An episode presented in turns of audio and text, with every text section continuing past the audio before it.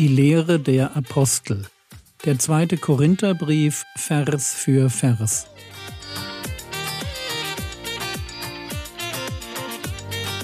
Theologie, die dich im Glauben wachsen lässt, nachfolge praktisch dein geistlicher Impuls für den Tag. Mein Name ist Jürgen Fischer und heute geht es um 2. Korinther Kapitel 13 Vers 1 bis Vers 13. 2. Korinther Kapitel 13 Vers 1 Zum dritten Mal komme ich jetzt zu euch.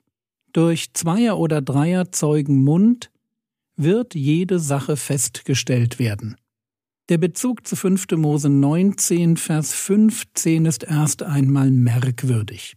Dort lesen wir 5. Mose 19 Vers 15 ein einzelner Zeuge soll nicht gegen jemanden auftreten wegen irgendeiner Ungerechtigkeit oder wegen irgendeiner Sünde, wegen irgendeiner Verfehlung, die er begeht.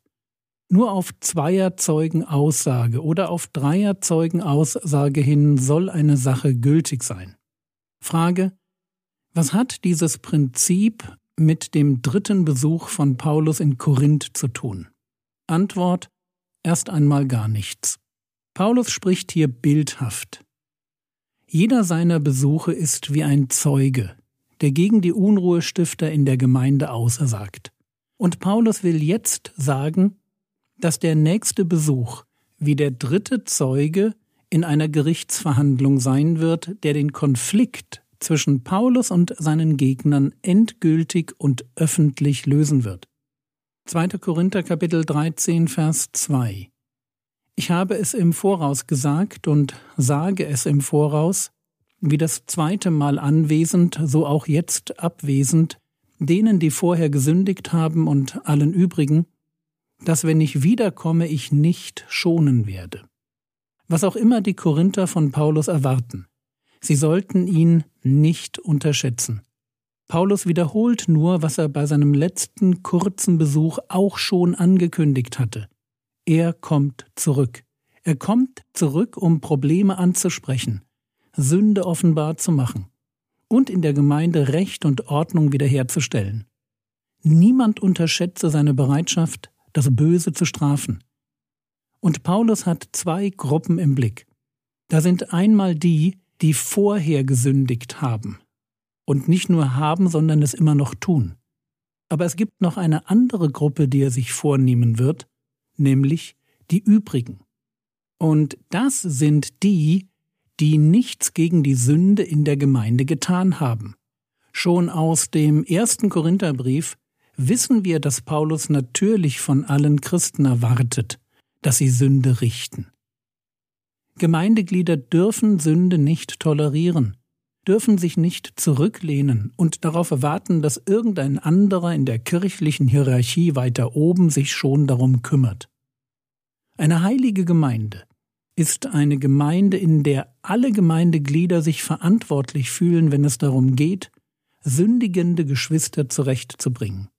2. Korinther Kapitel 13 Vers 3 Denn ihr fordert ja einen Beweis dafür, dass Christus in mir redet, der gegen euch nicht schwach ist, sondern mächtig unter euch. Und genau den werden sie bekommen, einen Beweis dafür, dass Christus durch Paulus redet. Und sie hätten sich das besser mal nicht gewünscht. 2. Korinther Kapitel 13 Vers 4 Denn er wurde zwar aus Schwachheit gekreuzigt, aber er lebt aus Gottes Kraft. Denn auch wir sind schwach in ihm, aber wir werden mit ihm leben aus Gottes Kraft euch gegenüber. Wir werden mit ihm leben aus Gottes Kraft euch gegenüber. Das ist, was Sie erwarten dürfen. Das Paradox des Kreuzes. Einen schwachen Apostel, der es sich erlaubt, ihnen mit Sanftmut und der Milde Christi zu begegnen, aber der, genau wie der Christus, aus Gottes Kraft lebt. Wenn Paulus kommt, müssen Sie sich in Acht nehmen. Die Korinther scheinen immer noch nicht verstanden zu haben, dass Schwachheit und Kraft bei einem Christen nur zwei Seiten derselben Medaille sind. 2. Korinther 13, Vers 5 Prüft euch, ob ihr im Glauben seid, Untersucht euch. Oder erkennt ihr euch selbst nicht, dass Jesus Christus in euch ist? Es sei denn, dass ihr etwa unbewehrt seid.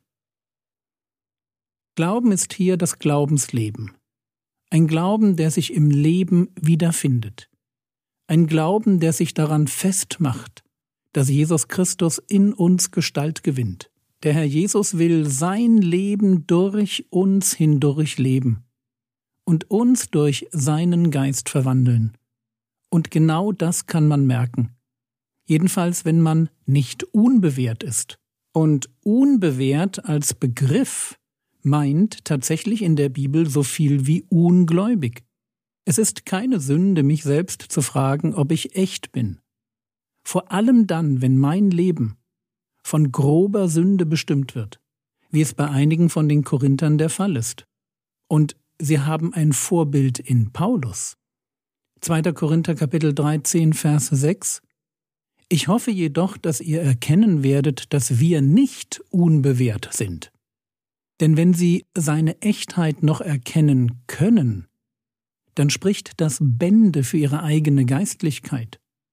Wehe denen, die echten Glauben nicht mehr erkennen können, die so im Denken verwirrt sind, dass sie die Dunkelheit für Licht halten. Und wie sehr wünscht sich Paulus, dass sie alles Böse ablegen. 2. Korinther Kapitel 13 Vers 7 Wir beten aber zu Gott, dass ihr nichts Böses tut, nicht damit wir bewährt erscheinen, sondern damit ihr das Gute tut, wir aber wie Unbewährte sind. Er betet hier für ihre Heiligung, weil er darauf verzichten kann, allen zu zeigen, dass er als Apostel natürlich auch das Böse strafen kann. Er will nicht bewährt erscheinen, im Richten und Zurechtbringen. Er wäre als Richter in der Gemeinde in Korinth. Er wäre dort als Richter gern wie ein Unbewährter, wenn sie sich nur dazu entschließen würden, das Gute zu tun. 2. Korinther Kapitel 13 Vers 8 Denn wir vermögen nichts gegen die Wahrheit, sondern nur für die Wahrheit. Und genau das muss den Korinthern klar sein. Am Ende geht es um die Wahrheit. Paulus wird immer für die Wahrheit sein, so wie es der Herr ist, dem er folgt. Der kam auf die Erde, um ein Zeuge für die Wahrheit zu sein. Das Ziel im Dienst ist es, die Wahrheit ans Licht zu bringen und zu fördern. 2. Korinther Kapitel 13 Vers 9 Denn wir freuen uns, wenn wir schwach sind, ihr aber mächtig seid. Um dieses beten wir auch um eure Vervollkommnung. Hier greift Paulus zum Schluss den Slogan der Korinther auf, die unbedingt mächtig sein wollen. Und Paulus nimmt diesen Gedanken auf, nur füllt er mächtig auf eine andere Weise. Er hat gar kein Problem damit, dass sie sich präsentieren, wenn es dabei um Vervollkommnung geht. Vorsicht, bei dem Begriff dürfen wir nicht in Richtung Perfektionismus abdriften. Wir bleiben Sünder, aber wir sind auf dem Weg. So wie es in Galater 6, Vers 1 heißt, Brüder, wenn auch ein Mensch von einem Fehltritt übereilt wird, so bringt ihr die Geistlichen einen solchen im Geist der Sanftmut wieder zurecht. Zurechtbringen, darum geht es. Dafür betet Paulus, dass er die Korinther zurechtbringen darf. 2. Korinther Kapitel 13 Vers 10 Deswegen schreibe ich dieses abwesend, damit ich anwesend nicht strenge anwenden muss nach der Vollmacht, die der Herr mir gegeben hat zur Erbauung und nicht zur Zerstörung. Noch einmal der Grund, warum er noch nicht vorbeigekommen ist. Der Brief gibt ihnen die Chance, Buße zu tun. Paulus ist sich seiner eigenen apostolischen Vollmacht bewusst. Aber er sieht sich auch in der Verantwortung vor Gott, diese ihm gegebene Vollmacht richtig einzusetzen. Und richtig heißt eben zur Erbauung. Achtung, Paulus wird kommen. Und wenn er kommt, wird er Strenge walten lassen und die Sünder nicht schonen. Aber er würde sich wünschen, dass es anders kommt. 2. Korinther Kapitel 13 Vers 11 Im Übrigen, Brüder, freut euch, lasst euch zurechtbringen, lasst euch ermuntern, seid eines Sinnes, haltet Frieden. Und der Gott der Liebe und des Friedens wird mit euch sein. Fünf Imperative, die schön zusammenfassen, was Paulus sich von den Korinthern wünscht. Freude, Wiederherstellung, Trost bzw. Ermunterung, Einheit und Frieden. Und wahrscheinlich tun wir gut daran, für genau diese Dinge auch immer wieder im Blick auf unsere eigene Gemeinde zu beten.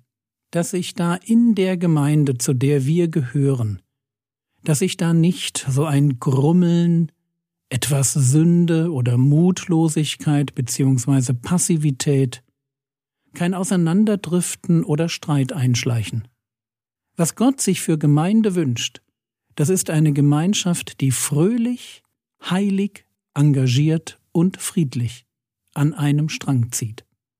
Ich mag das einfach nochmal sagen, weil es so unglaublich wichtig ist, dass wir das verstehen. Was Gott sich für eine Gemeinde wünscht, das ist eine Gemeinschaft, die fröhlich, heilig, engagiert und friedlich an einem Strang zieht. Und Menschen, die so miteinander unterwegs sind, das sind Menschen, in denen Jesus sichtbar geworden ist und die verstanden haben, was das Evangelium eigentlich will. 2. Korinther Kapitel 13 Vers 12 Grüßt einander mit heiligem Kuss, es grüßen euch alle Heiligen. Ein nicht erotischer Kuss hat im Neuen Testament verschiedene Bedeutungen. Er kann ein Ausdruck von Respekt bzw. der Begrüßung sein. Er kann Versöhnung und Annahme ausdrücken oder zu einem emotionalen Abschied gehören. Hier bei Paulus geht es um einen heiligen Kuss. Heilig, weil hier keine Erotik mitschwingt. Kuss, weil es darum geht, tiefe Zuneigung zum Ausdruck zu bringen.